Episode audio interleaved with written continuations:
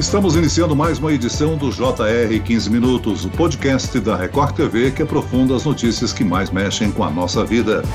A campanha de vacinação contra o coronavírus avança pelo mundo. O Brasil é atualmente o quinto país que mais aplicou doses de vacina em números absolutos. No ranking proporcional à população, ocupamos a sexagésima posição. Até o momento, duas vacinas são aplicadas em nosso país: a Coronavac, do Instituto Butantan, em parceria com a empresa chinesa Sinovac, e a vacina da AstraZeneca, em parceria com a Fiocruz. Dois países que chamam a atenção na velocidade das campanhas são Estados Unidos e Israel. Nós vamos então ver como anda a imunização por lá e por que o plano está caminhando a passos largos. Eu converso agora com a correspondente da Record TV nos Estados Unidos, Evelyn Bastos. Bem-vinda, Evelyn. Oi, Celso. Obrigada, viu? Prazerzaço estar aqui falando contigo mais uma vez. E também nos acompanha nessa entrevista a correspondente em Israel, que inclusive já foi vacinada, a repórter Bianca Zanini. Olá, Bianca.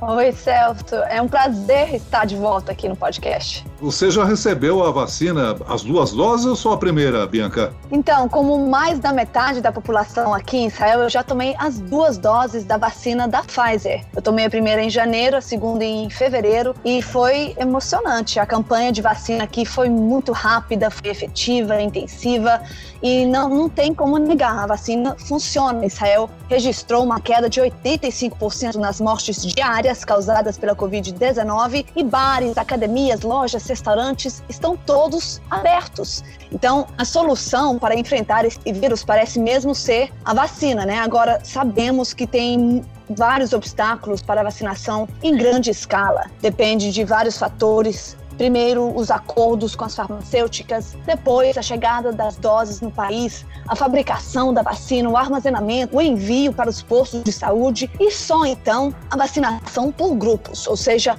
é um processo e é longo, é demorado. E tem lugares que vemos com um atraso maior e outros, como aqui em Israel, que estão mais acelerados. É o caso aí também, né, nos Estados Unidos, né, Evelyn? Como é que está a campanha de vacinação aí, nesse momento agora?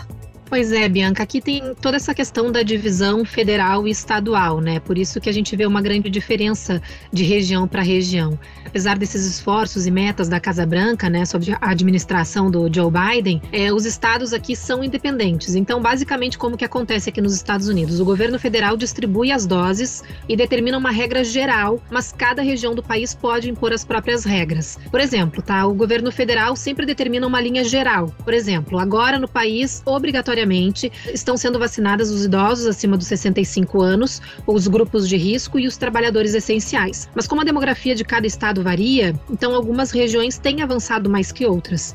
Nesse momento, por exemplo, Mississippi, Alasca, Geórgia são alguns estados que já estão vacinando pessoas acima dos 16 anos, ou seja, qualquer morador do estado acima de 16 anos. Aqui na Flórida, onde eu moro, onde eu estou, o governador já anunciou que isso também vai ser possível a partir do dia 1 de abril. Então, agora, o que é incontestável de qualquer forma, né, Celso e Bianca, é realmente o sucesso nesse programa de vacinação aqui dos Estados Unidos, porque o país nunca teve uma campanha dessa magnitude, num ritmo tão acelerado, e é tão acelerado que os jornalistas por aqui até brincam que está difícil de acompanhar, viu? Evelyn, é claro que os Estados Unidos são uma potência econômica e para acelerar a produção e a compra das vacinas também saiu na frente, né? O plano do presidente Biden era vacinar 100 milhões de pessoas em 100 dias de governo. Agora ele alcançou esse objetivo muito antes e estabeleceu nova meta: 200 milhões de pessoas em 100 dias. Você avalia que os Estados Unidos surpreenderam na velocidade da vacinação? O que foi possível atingir essa meta? Foi realmente muito surpreendente, viu, Celso? E é totalmente possível alcançar essa segunda meta do governo de 200 milhões de doses aplicadas em 100 dias. Porque o Biden bateu essa meta dos 100 milhões de doses uh, com 42 dias de antecedência do primeiro prazo. Então, o que está acontecendo por aqui é um grande esforço do governo federal. O país está administrando aí uma média de 27 milhões de doses por semana. É um número realmente muito alto. E a Casa Branca já disse que vai continuar ampliando esse número dia após dia para que o governo consiga atingir as suas metas de vacinar toda a população. Então, o governo fez aí uma força-tarefa, acelerou a produção e a distribuição de vacinas, o acesso aos locais de vacinação também foi ampliado. Só para vocês terem uma noção, são mais de mil estacionamentos, universidades e centros comunitários de saúde, além de mais de duas mil farmácias de varejo espalhadas por todo o país. Então, em todos esses locais tem aplicação de vacina. Então, é um programa de vacinação muito amplo, muito organizado, com números crescentes dia após dia e atingindo todas as metas que estão sendo impostas pela Casa Branca, né? Então, a gente realmente acredita que muito em breve todos os habitantes do país realmente vão estar imunizados, Celso. Evelyn, qual é a expectativa para o 4 de julho, que aí é um feriado super importante nos Estados Unidos, é o dia da independência? Pois é, uma das datas mais importantes para os americanos que são tão patriotas, né, Celso? Então agora essa data também marca aí o mais ambicioso plano do Biden, como tem sido dito aqui na imprensa, porque ele anunciou que espera que até essa data de 4 de julho, todos os adultos que moram no país estarão imunizados e que a partir do meio do ano a vida vai poder voltar ao normal aqui nos Estados Unidos. E segundo os especialistas, né, que avaliam essa campanha americana como realmente um grande sucesso, é bem possível que isso aconteça inclusive antes desse prazo, Celso. Bianca, aí em Israel, conte pra gente, a campanha teve um grande impacto né, na avaliação do governo do premier Benjamin Netanyahu e nas eleições israelenses que estão acontecendo, né? Tem muita gente, e na verdade estudos mostram que a maioria concordam que na questão da vacinação, Netanyahu fez um bom trabalho, o premier. Ele foi atrás, ele ligou 30 vezes, até no meio da noite, para o CEO da Pfizer. Ele conseguiu o que queria. Mas tem várias outras questões também. No final das contas, não teve um grande impacto no resultado das eleições. Para muitas pessoas, isso simplesmente não foi suficiente para mudar a opinião deles sobre a política política no país em geral. Olha, essa foi a quarta eleição em dois anos. Então, os partidos precisam se juntar e formar uma coalizão, cooperar, e não está fácil. Tem três dias que já passamos do dia da eleição, do dia da votação, e ainda não sabemos quem vai conseguir formar o próximo governo. Isso pode demorar semanas ainda. E o país está completamente dividido e a vacinação simplesmente não foi suficiente para mudar isso. Mas, mais uma vez, a maioria concorda que, especificamente na questão do programa de vacinação, o Netanyahu fez realmente foi, foi um sucesso. Bianca e Evelyn, é claro que a pandemia tem provocado choques violentos na economia. Qual tem sido a atitude dos governos no amparo às empresas, aos micro e pequenos empresários, tanto nos Estados Unidos como em Israel? Olha, aqui nos Estados Unidos realmente tem um apoio muito forte do governo para as empresas, principalmente as pequenas e microempresas que acabam sendo as mais afetadas durante essa pandemia. Muitos negócios fecharam aqui nos Estados Unidos, foram à falência, mas mesmo assim há uma possibilidade de que muitos outros negócios surjam e esses negócios que acabaram fechando realmente acabem retomando as atividades porque o governo tem aprovado muitos pacotes né, de suporte econômico, tanto para os moradores em geral quanto para as companhias. Inclusive agora em fevereiro, né, pouco menos de um mês mês atrás, foi aprovado um novo pacote para apoio para empresas que têm no máximo 20 empregados. Então a gente realmente vê um suporte muito forte do governo dessa administração para as pequenas empresas que acabaram sendo realmente muito afetadas, Celso. É, aqui é uma coisa parecida também a situação foi difícil, foi um ano difícil. Tivemos três bloqueios nacionais muito longos. Vimos negócios, restaurantes, bares fecharam e muitos não vão voltar a abrir. Mas o governo também deu um grande apoio aos empresários, às pessoas sem trabalho.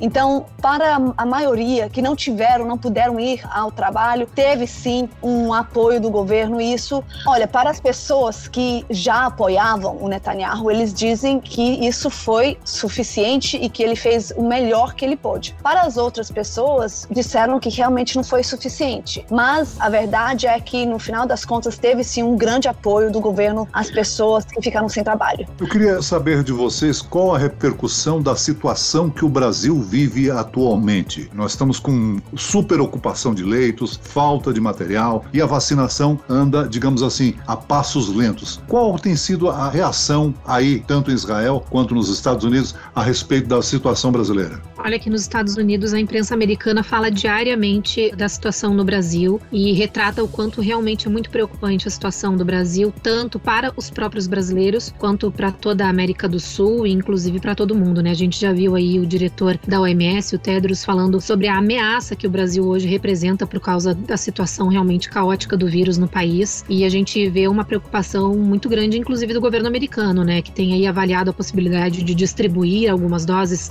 excedentes de vacina. O Brasil estaria aí nesses número de países da possibilidade dessa divisão de vacinas. Então, realmente é uma situação bastante preocupante por aqui. Aqui em Israel é um pouco diferente. A imprensa não fala muito na situação do Brasil aqui. Israel, o que fala assim é que oferece ajuda, oferece cooperação, que temos um relacionamento muito bom, que tem possibilidades de trabalhar junto, cooperar com questões de desenvolvimento da vacina, do spray nasal. E olha, a vacinação em massa é, é uma solução, mas não é de um dia para outro. Mesmo aqui em Israel, onde foi tudo arrumadinho, tudo rapidinho, demorou uns dois meses da primeira vacina em dezembro até os números de novos casos, de hospitalizações, de casos graves, até que esses números caírem, né? Então é algo que leva tempo. Quero dizer também que eu sou, eu nasci na Dinamarca, eu sou dinamarquesa e lá eu sei que eles também estão muito ansiosos, esperando para saber o que, que vai acontecer na Europa, o que, que vai acontecer no Brasil. E a, essa pandemia já durou mais de um ano, as pessoas estão querendo que acabe logo. Agora já dá para sentir um efeito significativo, positivo da vacinação?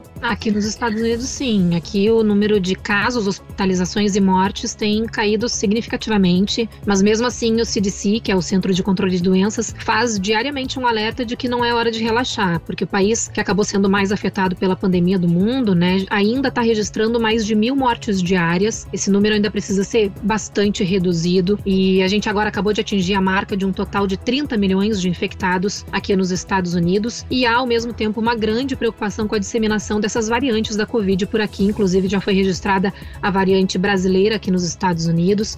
Então, mesmo com todo esse avanço, com todo esse sucesso do programa de vacinação, há uma preocupação do governo para que as pessoas não relaxem e continuem tomando todas as medidas de precaução pelos próximos meses para realmente ter certeza absoluta de que a pandemia vai acabar por aqui. Aqui eu acho que as pessoas estão relaxando muito. O governo está até discutindo a possibilidade de acabar com o uso obrigatório da máscara logo. E sim, Israel começou a distribuir a vacina no final de dezembro, estamos em março e hoje registrou só cerca de 800 novos casos e tem muito poucos casos que são casos graves. Então é uma queda significativa e a gente viu também, como eu disse antes, uma queda de 85% nas mortes diárias e todo mundo está falando assim que a esperança é de que não vai ter outro bloqueio, que Israel está saindo da pandemia. Mas você sabe, Bianca, que aqui as pessoas também estão relaxando além do normal. A gente viu agora nessas últimas semanas um número enorme de aglomerações, principalmente é. nos estados mais quentes, como aqui na Flórida, em Miami. Foi Teve um a festa da primavera em Miami, né?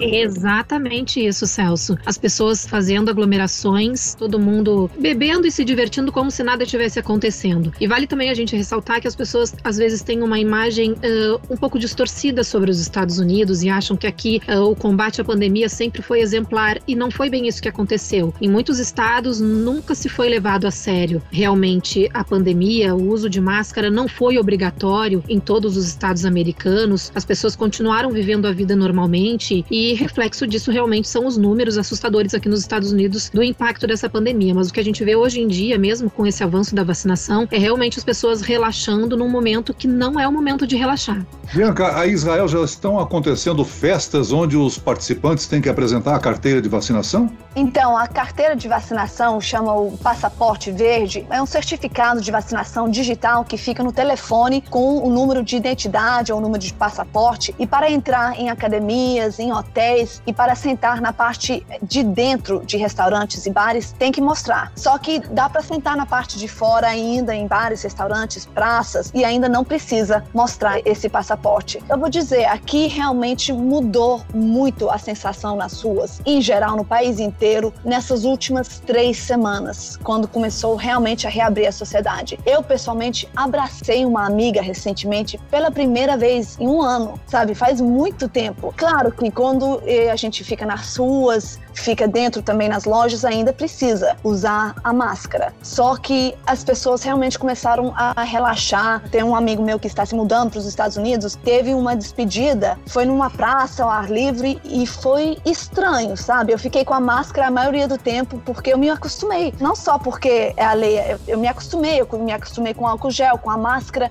É muito estranho ficar em um lugar com outras pessoas e ainda, sabe, a, a preocupação diminuiu, quase todo mundo vacinado, e mesmo assim não some, sabe? Pelo menos por enquanto não some a preocupação. Tem que haver essa consciência, né, Bianca? Porque você já está vacinada, mas não está impedida de transmitir o vírus a outras pessoas que não estão imunizadas. Muito bem, nós chegamos ao fim desta edição do 15 Minutos. Agradeço a participação da correspondente da Record TV em Israel, Bianca Zanini. Obrigado, Bianca. Obrigada, Sérgio. Obrigada, Evelyn. Um bom fim de semana para você. E agradeço também a presença da também correspondente da Record TV, mas nos Estados Unidos, Evelyn Bastos. Evelyn. Obrigada, Celso. Obrigada, Bianca. Deixar um recadinho rápido aqui pro pessoal. Pessoal, não relaxa, tá? Continua em casa se puder. Vamos torcer para que a campanha de imunização no Brasil ande. Eu também tô na torcida para ser vacinada logo aqui nos Estados Unidos, viu?